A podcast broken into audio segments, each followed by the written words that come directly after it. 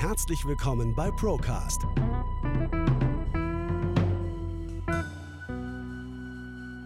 Der Podcast der ProLife GmbH. Wir nehmen Sie mit auf eine Reise hinter die Kulissen der Finanz- und Versicherungsbranche. Ja, hallo Sven.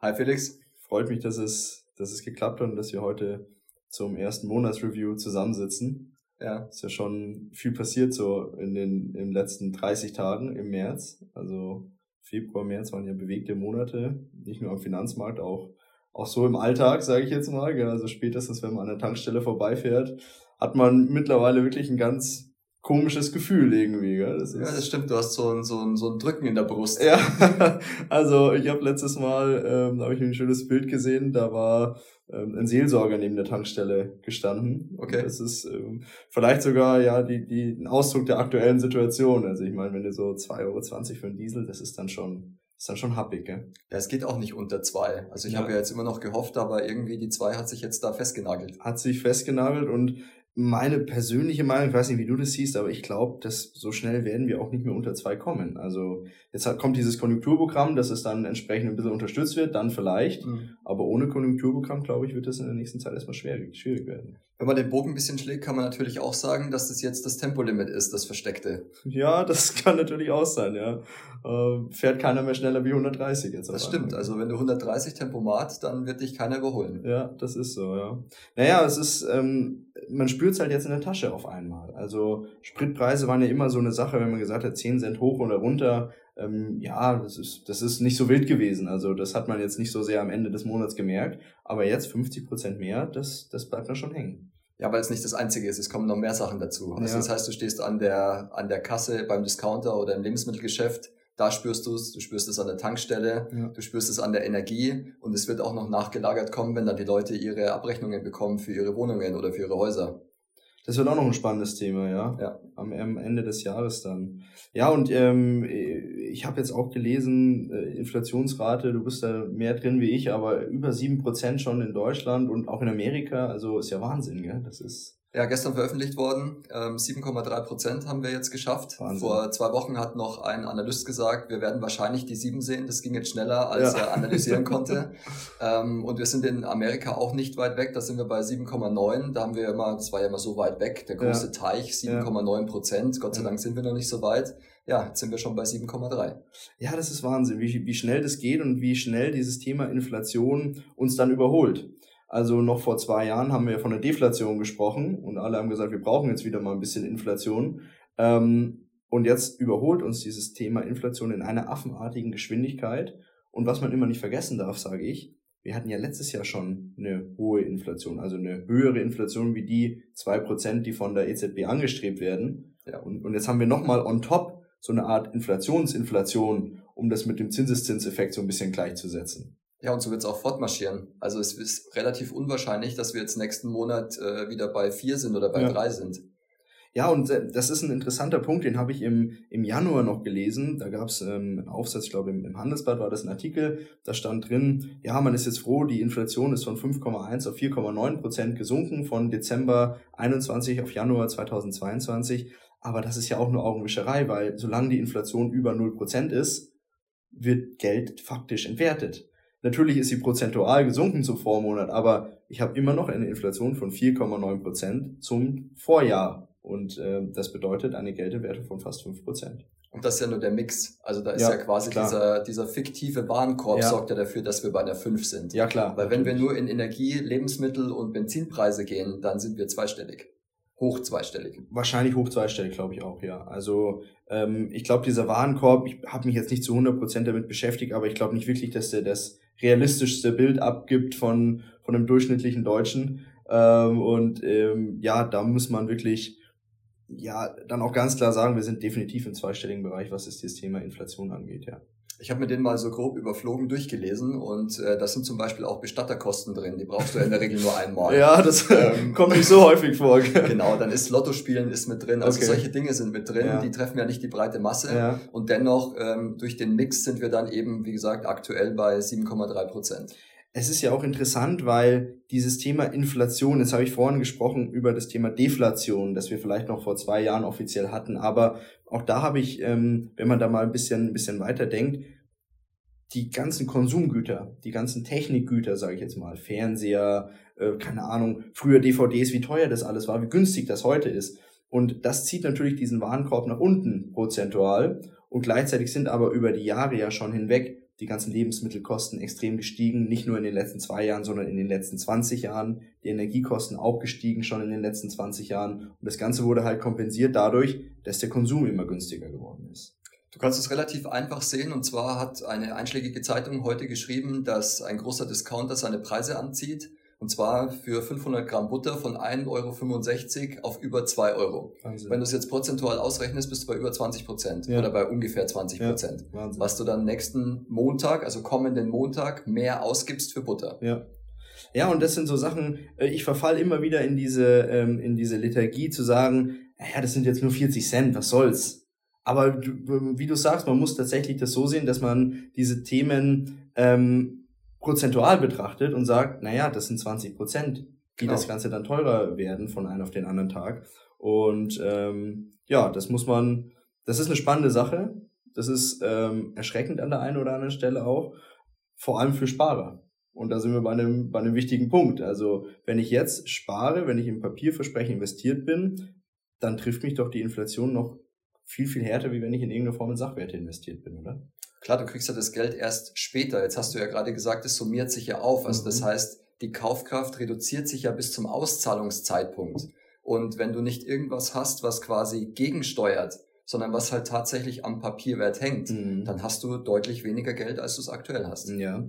Wir haben auch immer mal wieder Gespräche und die hast du ja wahrscheinlich auch mit Leuten, die sagen, ja, ähm, hätte ich das nur vor ein, zwei Jahren gemacht, dass ich ein Papierversprechen mal irgendwie umgeswitcht hätte oder dergleichen, dann, dann würde mich das Thema Inflation nicht tangieren. Und ich habe mir gestern mal einen Spaß gemacht und habe das mal so ein bisschen in Relation gesetzt, gesagt, okay, mal angenommen, das Papierversprechen macht null Prozent, also er zahlt auch keine Strafzinsen irgendwie an der Bank oder so.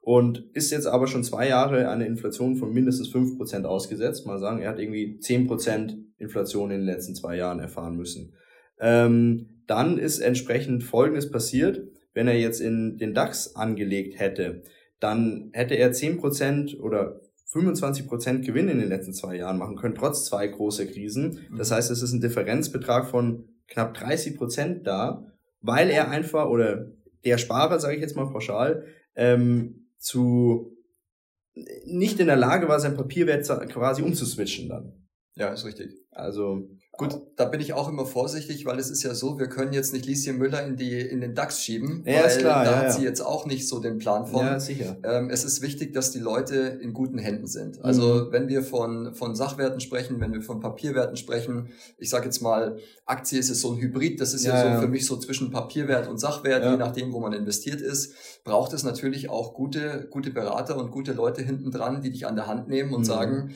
äh, wir machen jetzt das und das, weil am Ende des Tages ist das das Entscheidende, dass das vorhandene Geld nicht nur um die Inflation reduziert wird, sondern auch tatsächlich, ähm, sage ich mal, das Ganze umdreht und die Inflation abfängt und nicht noch ein groß, äh, größerer Verlust entsteht.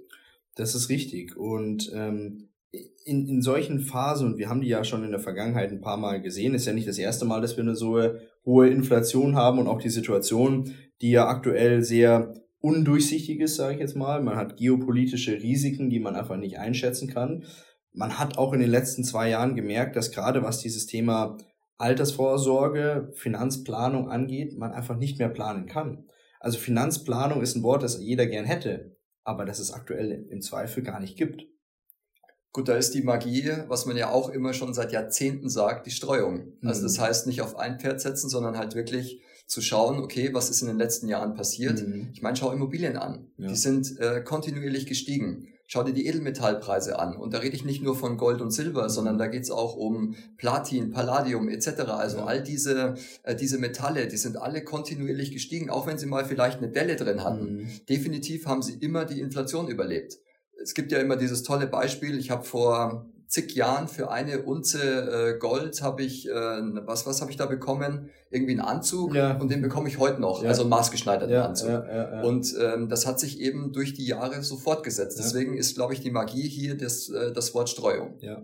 Sven, vielleicht noch dazu, wenn wir jetzt Zuhörerinnen und Zuhörer haben, die jetzt nicht wissen, was wir mit einem Papierversprechen meinen. Mhm. Was fällt jetzt denn eigentlich alles unter Papierversprechen? Gut, das ist das Geld selbst. Mhm. Also, weil das erlebt ja auch gerade die Entwertung. Dann haben wir Bausparverträge, wir haben Lebensversicherungsverträge, wir haben Rentenversicherungsverträge. Also all diese Dinge sind Versprechen in Papier. Da hast du einen bunten Zettel, mhm. egal ob ein Geldschein oder eine Police. Ja. Und da steht dann drauf, äh, lieber Herr Früchtel, in 20 Jahren, wenn alles gut läuft, wir Rückenwind haben und Bock drauf, dann kriegst du Summe X. Okay, und hängt alles vom Geld ab, in unserem Fall hier in Europa vom Euro. Genau. Das ist das ist ein Papierversprechen und im Zweifel, ich habe mal einen ganz schönen Satz gehört, im Zweifel ist das Papier, also ist der, das Versprechen, das da drauf abgedruckt ist, nicht mehr wert wie das Papier, auf dem es steht. Wenn du einen Blick, sage ich mal, nach Venezuela wirfst, da liegt das Geld aktuell auf der Straße, weil es so viel wert ist. Wahnsinn. Also das heißt, ähm, da ist an jeder Ecke findest du findest du venezuelisches Geld, ja. weil einfach das keinen Wert mehr hat. Also ja. das ist wie Müll. Ja, ja ich meine, wir haben es ja in Deutschland auch schon erlebt. Ich meine, das ist ja also wir zwar jetzt nicht, Gott sei mhm. Dank, aber ähm, äh, das, das Thema, dass man sagt, es ist äh, die Hyperinflation nach dem Krieg, dann nach der Wende, dass ja jedes Mal eine Währung ähm, nichts mehr wert gewesen und das Papier, das man da noch hatte, das Geld, das konnte man dann nicht mehr benutzen. Und die DEMA kann man im Zweifel jetzt auch nicht mehr benutzen. Ich glaube, man kann sie noch umtauschen in der Bank. Ich glaube, das geht noch, weiß ich nicht. Geht ja. Geht noch, okay. Ähm, aber ich kann damit jetzt nicht mehr aktiv konsumieren. Genauso wie ich mit einem 500-Euro-Schein ja auch nicht mehr aktiv konsumieren gehen kann. Also ich kriege den ja nicht mehr unter. Müsste ich auch zur Bank gehen. Genau, wird nicht mehr angenommen. Richtig, ja. ja, ja. Abonnieren Sie uns jetzt, um keine Folge mehr zu verpassen und immer up-to-date zu sein. Jetzt sind wir so ein bisschen abgeswitcht von dem, was wir ja eigentlich jetzt hier machen wollten. Wir wollten so ein bisschen auch den Monat März Revue passieren lassen, was so passiert ist. Und ähm, wir haben mit der Inflation ähm, äh, gestartet. Und was wir im Vorfeld, als wir vorhin gesprochen haben, Sven, was du mir gesagt hast, was ich total interessant fand, viele Amerikaner müssen auf Pump leben. Ja, genau. Und zwar nicht auf Pump für Immobilien, Autokredite oder ähnliches, sondern um ihre, um ihre Wocheneinkäufe quasi entsprechend äh, schultern zu können. Und äh, da hat die Welt einen Artikel rausgebracht, dass du aktuell in Amerika für eine Packung Eier, für eine Packung Rindfleisch und für eine Tüte Milch 40 Dollar bezahlst. Wahnsinn. Wahnsinn. Und jetzt bietet Walmart, also das ist ja so die größte Kette in den USA, bietet jetzt an, dass man seine Lebensmitteleinkäufe auf vier Raten quasi verteilen kann, also dass du, dass du 10 Dollar bezahlst auf, auf vier Raten mhm. und äh, dass man mal eine Vorstellung kriegt, ob das jetzt einen betrifft, zehn Leute oder wie viel das mhm. tatsächlich sind. Das betrifft aktuell 130 Millionen Menschen, die darauf zurückgreifen. Wahnsinn. Mit einem Volumen von 80 Milliarden Dollar. 80 Milliarden Euro, Dollar Miese, nur damit ich über die Runden komme. Genau damit du quasi deine Wocheneinkäufe erledigen kannst. Wahnsinn. Ja, und das sind Themen, glaube ich, die man sich erstmal vergegenwärtigen muss. Und ähm, ich bin ja da immer Fan von dir, weil du, du fieselst dir die, die Unterlagen diesbezüglich raus. Es sind ja, sowas wird ja nicht auf der Titelseite präsentiert, das muss man ja auch ganz klar sagen. Also das kommt mal irgendwo, äh, am Rand wird das dann thematisiert, aber man muss schon wirklich aktiv danach suchen, um sowas zu finden. Ja, da tauchst du schon tief ein. Ja. Weil im Endeffekt will man ja keine schlafenden Hunde wecken. Also das heißt, ähm, Gut, auf der einen Seite ist es natürlich so, schau mal, wie schlecht es den anderen geht. Euch geht's ja noch gut. Ja, klar, klar. Ähm, trotzdem ist es so, dass das natürlich jetzt nicht auf der ersten Seite auftaucht, weil dann der eine oder andere doch mal ins Überlegen kommt. Ja. Äh, bei uns kostet es vielleicht jetzt ein Drittel davon, wenn ja, ich es umrechne, äh, was nicht bedeutet, dass das äh, nicht kommen kann. Und da sind wir beim nächsten Punkt, denn ich denke, dass die, die hohen Verbraucherpreise, die wir ja aktuell noch ha schon haben, dass sie noch höher werden. Denn die ganzen Produzenten haben teilweise ihre Preise ja noch gar nicht weitergegeben. Ihre hohen Einkaufspreise, die sie da teilweise haben. Das hinkt ja alles noch hinterher. Ähm, da war auch ein schöner Artikel, der war in der, in der FAZ ähm, jetzt vor ein paar Tagen. Da hieß es auch, das einzige Gut, das tatsächlich schon an den Konsumenten weitergegeben worden ist, vom Endverbraucherpreis her, ist tatsächlich der Sprit. Der mhm. ist extrem schnell, extrem viel teurer geworden alle anderen Güter, du hast jetzt vorhin die Butter zitiert, okay, die wird jetzt auch teurer, aber das zieht alles nach und nach nach. Und ähm, deswegen meine persönliche Meinung, ich bin kein Volkswirt oder so, aber die Inflation wird auf einem hohen Niveau bleiben. Jetzt erstmal. Ja, und du wirst es in der Tasche merken, weil ja. es geht halt, wie gesagt, um Dinge, die du tagtäglich brauchst. Ja. Da geht es nicht um ein iPad, das du einmal im Jahr kaufst oder wenn du es kaputt machst oder äh, ein Jahr, das hält ja viel länger, ja. oder dass du dir ein Handy kaufst oder ähnliches, sondern da geht es darum, so eine Packung Butter für eine Familie, wie lange hält die? Die hält vielleicht vier, fünf Tage. Dann gehst du wieder einkaufen. Und ähm, dieses Mal spüren es eben die Verbraucher in der Tasche. Und weil du es gerade schon gesagt hast, der Handel hat sich jetzt aktuell schon zu Wort gemeldet und hat gesagt, also das, was wir gerade erleben, das ist noch nicht an der Kasse angekommen. Mhm. Also das heißt, das wird jetzt nachgelagert erst tatsächlich dann äh, nach und nach auftauchen. Mhm. Man sieht ja schon den Krieg um Sonnenblumenöl und Rapsöl. Wahnsinn, und, äh, ja. um ein banales Beispiel zu nennen. Ein Pommeshändler, also so eine kleine Imbissbude, hat sich, ähm, hat sich mal zu Wort gemeldet. Die hat gesagt, oder normalerweise zahlt der Betreiber 10 Euro für 10 Liter Sonnenblumenöl mhm. und jetzt zahlt er 50 dafür. Wahnsinn. Jetzt will er das natürlich nicht an seine Kunden weitergeben und erhöht um einen Euro. Ja. Jetzt kann man natürlich sagen, klar, auf der einen Seite wird wahrscheinlich die Qualität der Pommes leiden, weil ja. das Öl wird vielleicht noch einmal mehr durchgeschwemmt. ähm, und ähm, wir sehen dann immer den Einzelhandel als den Täter. Das ist ja. nicht nein, so, nein, sondern der reicht ja auch nur das weiter, was er als Einkauf quasi ähm, zahlen muss. Und es ist ja auch immer so eine Psychologie-Sache. Also ich sage ganz ehrlich, ich war letztes Mal auch einkaufen und ich habe in meinem Leben noch nie Sonnenblumenöl gebraucht. Sage ich jetzt ganz ehrlich, ich bin mhm. jetzt nicht der begnadete Koch oder so, aber ähm, trotzdem habe ich nie Sonnenblumenöl bis dato gebraucht.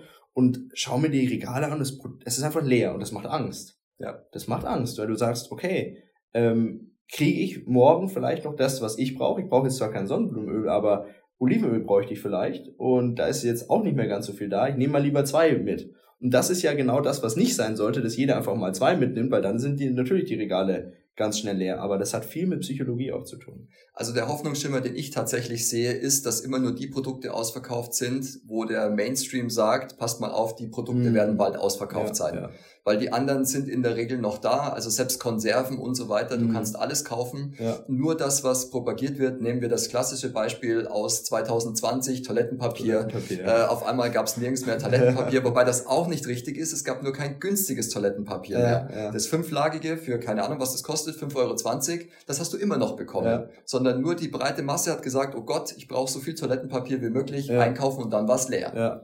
Und jetzt erleben wir das Gleiche mit, äh, mit Sonnenblumenöl, jetzt wird Rapsöl dazukommen. Was habe ich noch gelesen? Der, der Senf wird bald knapp. Senf. Naja, gut, mal, das, das könnte ich sogar noch vertragen. Das ist, das ist in Ordnung. Ich weiß auch nicht, wie man mit so viel Klopapier überleben sollte. Also, aber klar, du hast recht, da wird halt einfach dann äh, auf gut Deutsch eine Sau durchs Dorf getrieben und ähm, der wird gefolgt.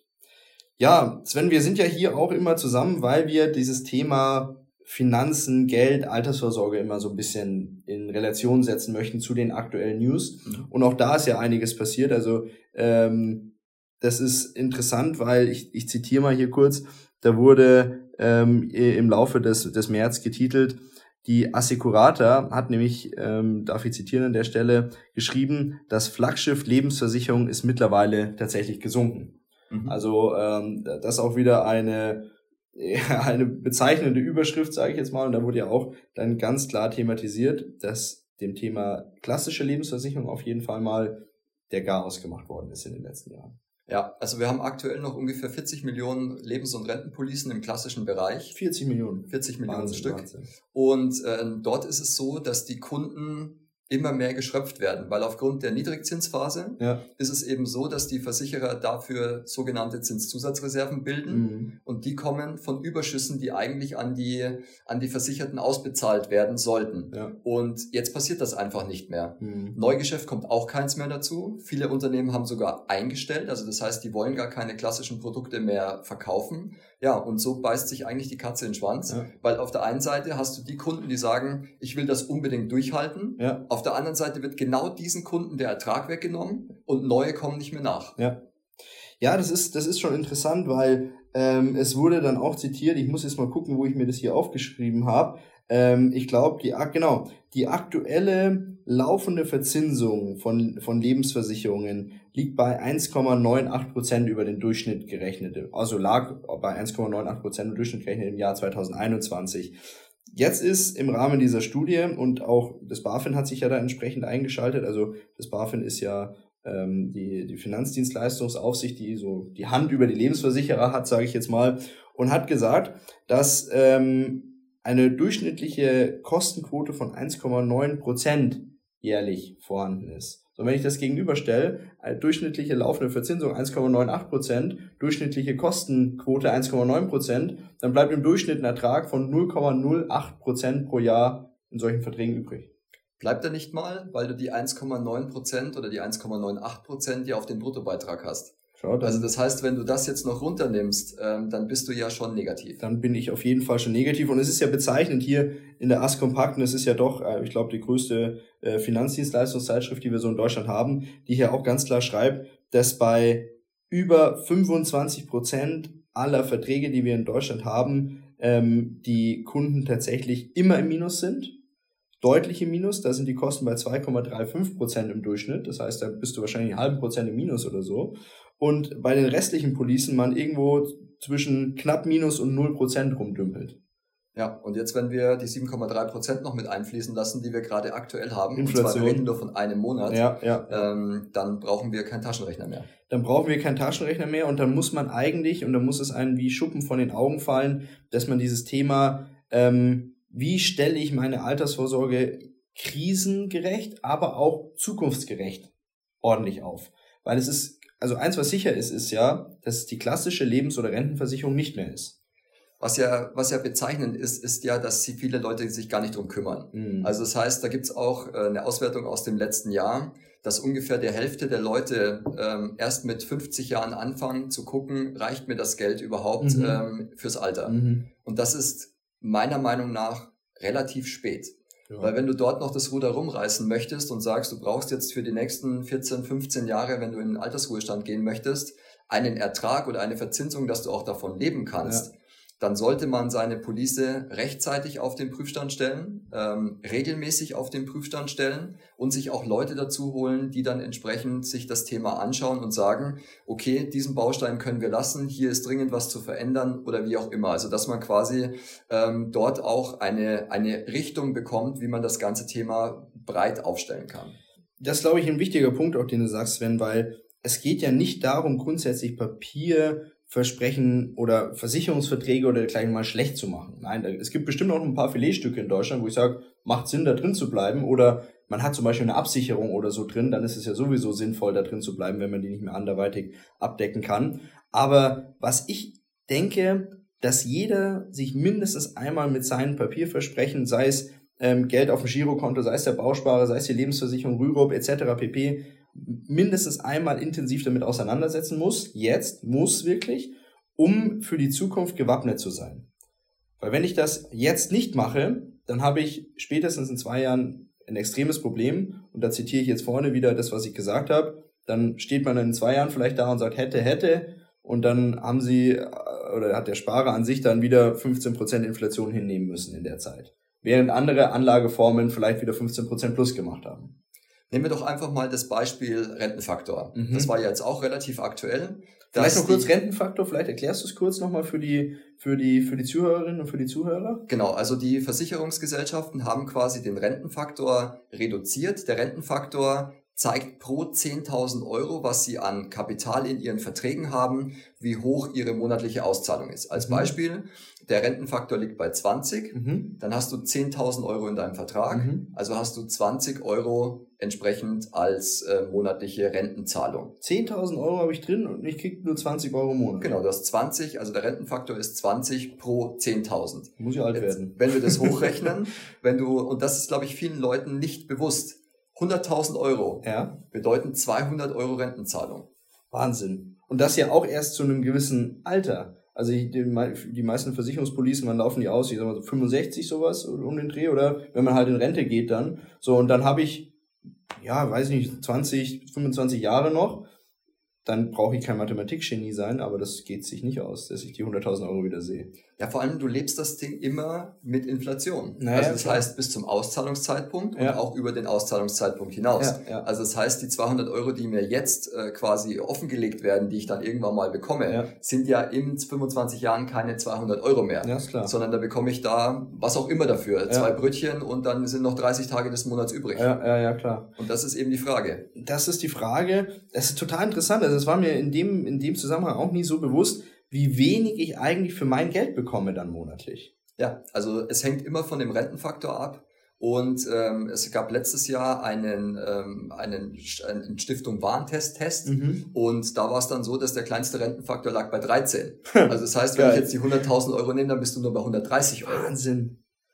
Ja, und wie, wie kommt es zustande? Ähm, äh, die, dieser Rentenfaktor, der ist ja nicht in irgendeiner Form gesetzlich geregelt. Das heißt, äh, die Versicherungsgesellschaften orientieren sich da an ihrer, an ihrem an ihrer Wirtschaftlichkeit, die sie aktuell haben, an ihrer Solvenz, an ihrer Solvenzquote und geben daraufhin einen gewissen Rentenfaktor nach außen oder ist der gesetzlich geregelt in irgendeiner Form? Nein, das hat man ja jetzt erst erlebt. Der ist ja ähm, Ende, die, Ende letzten, Anfang diesen Jahres ist der ja deutlich reduziert worden. Mhm. Also das heißt, die Versicherer haben sowohl den garantierten als auch den ich nenne ihn einfach mal wahrscheinlichen äh, Rentenfaktor herabgesetzt. Ja. Und äh, in seiner kompletten Dramaturgie hat man das ganze Thema gesehen, als die Allianz für äh, zig Kunden das Ganze kurz vor der Auszahlung gemacht hat. Das war auch groß medial äh, mhm. präsent und da war es eben dann so, dass Leute, die einen Monat später ihren, ihre Rentenzahlung aus dem Rentenfaktor bekommen sollten, mhm. einen niedrigeren bekommen haben als der, der bis zu diesem Zeitpunkt quasi auf dem Papier stand. Wahnsinn.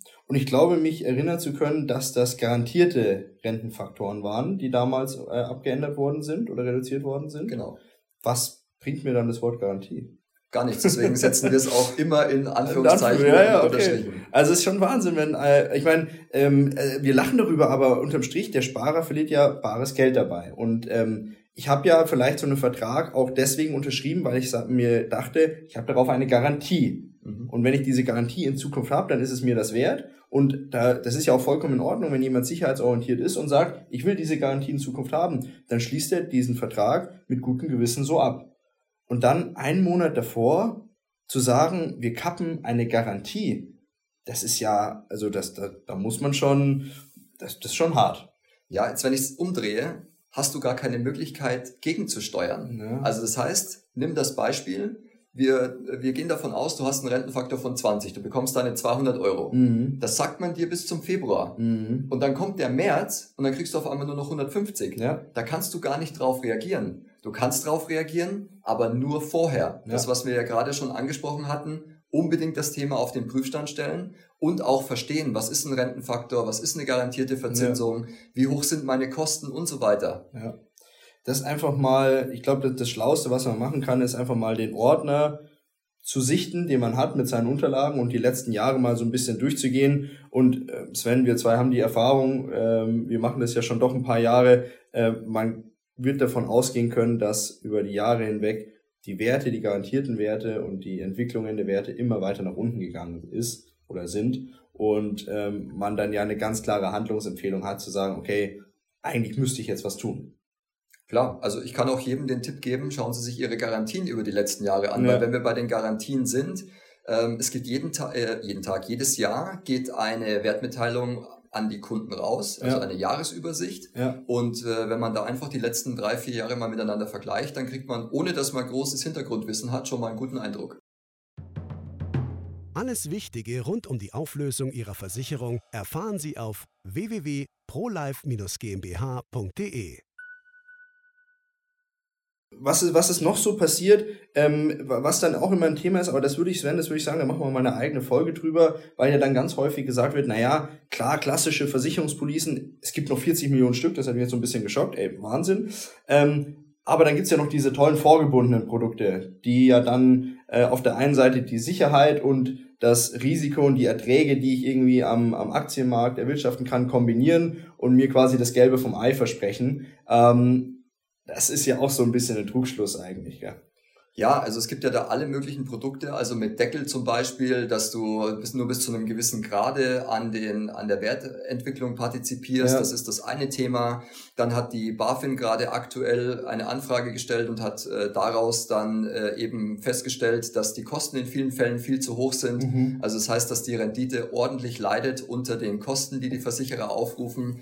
Und am Ende des Tages ähm, trägt in diesem Konstrukt der, der Kunde das volle Risiko. Das darf man auch nicht vergessen. Und hat einen, einen teuren Versicherungsmantel noch, den er zu bezahlen hat. Genau. Ich meine, das Risiko trägt am Aktienmarkt im Zweifel immer, aber ich habe keinen teuren Versicherungsmantel, den ich noch mitbezahlen muss. Genau, richtig. Also der ist dann quasi außenrum weg. Ja. Und ähm, da ist halt auch immer die Frage, wie wird denn investiert? Ja. Ist das auch so, dass ich sage, ich würde genauso investieren? Oder ist das eher so ein Ding, wo ich sage, ja komm, ich gebe das einfach aus der Hand und die werden schon machen?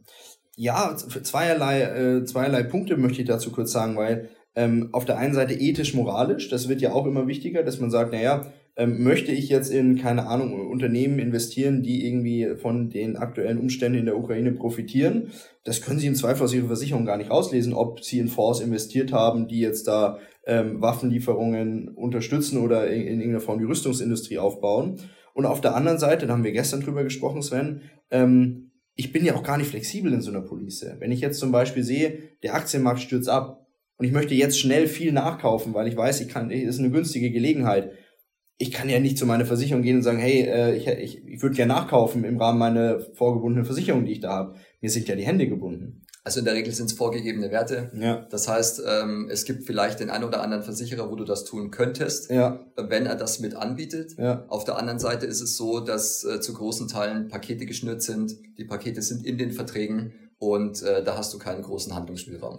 Ich würde sagen, wir machen dazu mal eine eigene Folge werden wir definitiv vollkriegen. ja, also vorgebundene Policen äh, ist ein interessantes äh, Thema und ich meine, immerhin die mehr als die Hälfte der Versicherungspolicen in Deutschland sind mittlerweile vorgebunden. Also es betrifft ja, es betrifft mehr als 40 Millionen Leute in Deutschland. Also von dem her ist so eine Podcast-Folge dann auf jeden Fall bestimmt nachgefragt. Definitiv. Definitiv. So, was haben wir noch so äh, am Markt erlebt? Wir haben erlebt, ähm, dass die, die, die Zurich plant einen, einen Run-Off also äh, will ihren Bestand verhökern, sage ich jetzt mal. Das hat sie auch Anfang des März ähm, bekannt gegeben. Interessant fand ich das, weil ja, vielleicht grundsätzlich, was ist so ein Run-Off? Also ein Run-Off bedeutet, dass die Verträge von dem ursprünglichen Versicherer auf ein sogenanntes Run-Off-Unternehmen mhm. übergehen. Also bedeutet, dass die komplette Verwaltung etc. ausgelagert wird und einfach dann aus den, ja, aus den Räumen der, in dem Fall Zürich, verschwindet.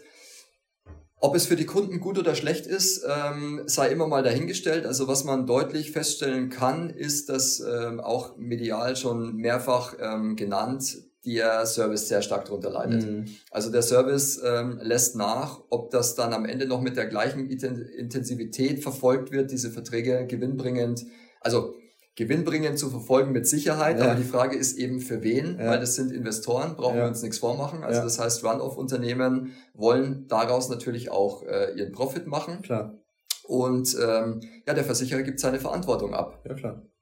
Ja, ähm, das ist so ein bisschen, ich, ich sage mal so, so, so ein Schrottplatz für Lebensversicherungen im Endeffekt. Der wird jetzt dann noch rausgeholt vom Investor, äh, was so möglich ist und alles andere wird links liegen gelassen. Und eine Sache, die wir ja merken, weil wir, wir im Haus sind ja jeden Tag ähm, mit Dutzenden Verträgen ähm, mit Versicherungsgesellschaften in Kontakt. Der Service von Run-Off-Gesellschaften, also Abwicklungsgesellschaften, ist grottig. Also das kann man wirklich mal sagen. Also man kriegt niemanden ans Telefon, da, man merkt halt, dass da wirklich gespart wird am Servicepersonal und an den Servicekosten. Ja, also es ist ja auch der Grundgedanke, dass man die, ähm, dass man die Abwicklung und den Bestand kostengünstig optimiert. Ja. Ja, ich, ich glaube, ich kann das einfach so stehen lassen. So können wir das im Raum stehen lassen. Es wird kostengünstig optimiert und äh, ich glaube, wir wissen alle, was es dann unterm Strich zu bedeuten hat. Für weitere Infos folgen Sie uns auf YouTube und den gängigen Social-Media-Seiten.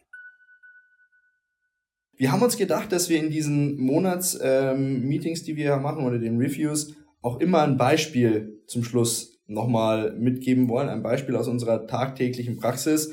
Ähm, Sven, du hast uns was Interessantes mitgenommen. Ich bin gespannt. Ja, habe ich was mitgebracht und zwar ist das ein ganz, ganz aktueller Fall. Und da geht es um den Kunden, der hat eine Police abgeschlossen im Jahr 2018, ist ein vorgebundener Vertrag und ähm, bezahlt aktuell 500 Euro in diesen Vertrag ein. Also beginnend 2018 hat eine Dynamik drin von 5%. Dynamik ganz kurz erklärt, also jedes Jahr steigt der Beitrag um 5%, also das bedeutet die Dynamik von zahlt 5%. Jedes, zahlt jedes Jahr 5% mehr dann. Genau, richtig. Er hat insgesamt einbezahlt in den Vertrag bis heute etwa 25.000 Euro mhm. und ähm, jetzt hat ihm der Versicherer seinen Wert mitgeteilt und ist sich nicht zu schade, dass sie da eben einen Wert ausweisen von 14.387 Euro. Aktueller Wert. Aktueller Wert, okay. 14.387. Okay. Also das heißt, dem Kunden fehlen über 10.000 Euro. Ja. Gleichzeitig schreiben sie aber rein, dass der Kunde in dem Zeitraum, seit er Beiträge bezahlt, eine Rendite von plus 3,86 Prozent per anno hat. Das ist interessant. ja. Und das ist auch nochmal grafisch unterlegt, indem man ihm eine steigende Kurve zeigt, okay. sodass quasi seine Wertentwicklung immer schön parallel zu seinem eingezahlten Beitrag verläuft. Wahnsinn. Deswegen auch an der Stelle, das, was der Versicherer schreibt, immer ganz genau angucken, denn 3,86 Prozent bei einem Minus von 10 erkenne ich nicht so ganz. Nee, wird schwierig und ähm, ich glaube, das, das kann auch jeder ganz, ganz schnell selbst identifizieren, ähm, wie gut dann die Police läuft oder nicht, weil auch hier muss ich kein Mathematikgenie sein, um das rauszufinden. Genau, und der, ähm, der Kunde hat auch noch folgende Herausforderungen. Ich habe die Dynamik mal bis zum Ende hochgerechnet. Mhm. Im letzten Jahr würde er einen Jahresbeitrag von 30.000 Euro oder einen Monatsbeitrag von 2.500 Euro haben, wenn Wahnsinn. er seine Dynamik von 5% bis zum letzten Tag durchhält. Wahnsinn. Jetzt ist die Frage, ob man, der Vertrag ist gerechnet bis 63, mhm. ob man mit 62 Jahren 2500 Euro allein für die Versicherung übrig hat, um die zu bedienen wer weiß, wie viel der Euro dann noch wert ist. Vielleicht sind 2500 Euro ja der Tagessatz dann, den man irgendwie verdient oder so. Keine Ahnung, wenn die Inflation so weitergeht. Aber klar, Spaß beiseite ist natürlich, ähm, ja, das zeigt nochmal wirklich ganz krass, dass man sich einfach mit diesen Sachen auseinandersetzen muss. Ich glaube, das soll auch Quintessenz dessen sein, was wir hier heute besprochen haben. Sven, mir hat ganz, ganz viel Spaß gemacht. Mir ebenso. Ich bin gespannt, was im April passiert. Es wird viel passieren, gehe ich aus. äh, schauen wir mal. Äh, also da sitzen wir dann äh, Ende April wieder zusammen und ähm, ja, ich bin gespannt, was so, was so auf uns zukommt. Ja, bin ich ebenfalls. Alles klar. Wir hören uns beim nächsten Mal dann. Mach's gut. Ciao. Bis zum nächsten Mal. Ciao.